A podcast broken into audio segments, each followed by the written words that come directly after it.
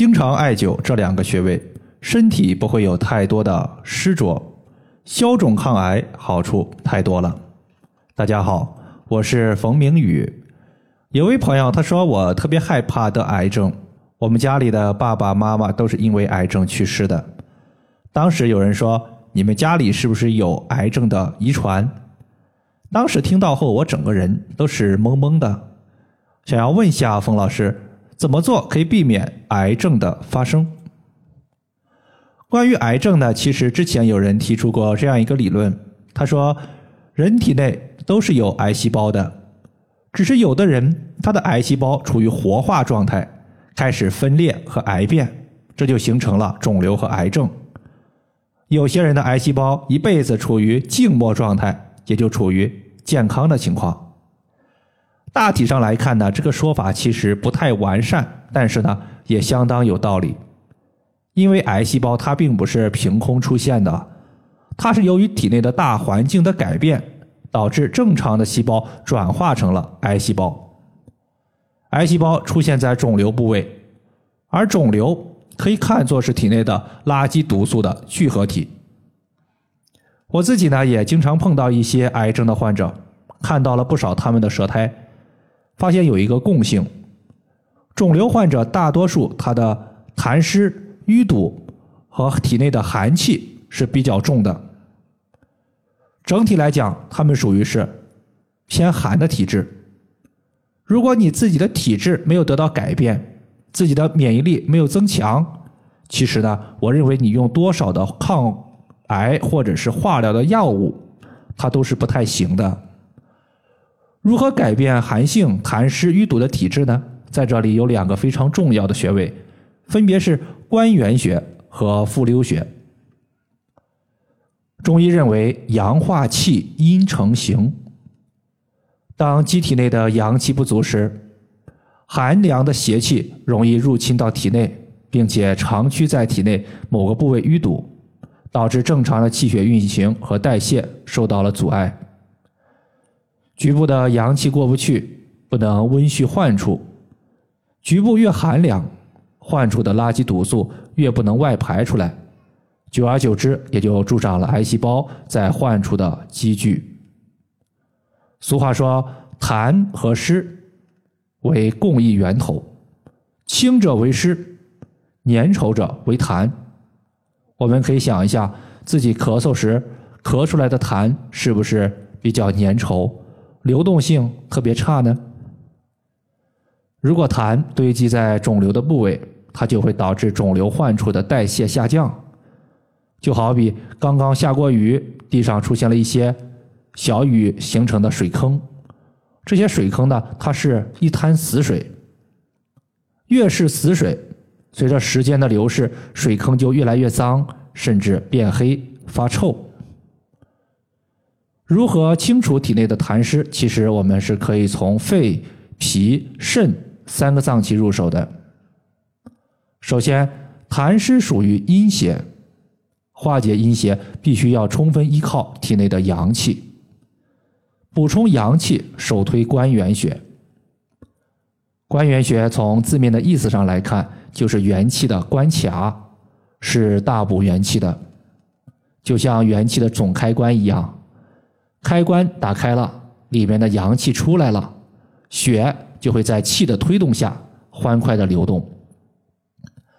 比如说，在前天晚上，我有一个学员，他自己呢是北方人，但是他所在的地区属于南北交界的位置，没有集中供暖，家里开的一个空调打开之后，制热效果也很差。那天晚上，他自己坐在电脑旁边写第二天的策划案。冻得自己的双手直打哆嗦，当时我让他艾灸关元穴，然后他就把镂空的单联艾灸罐装上一根手工艾柱后，绑在了肚脐下方的关元穴。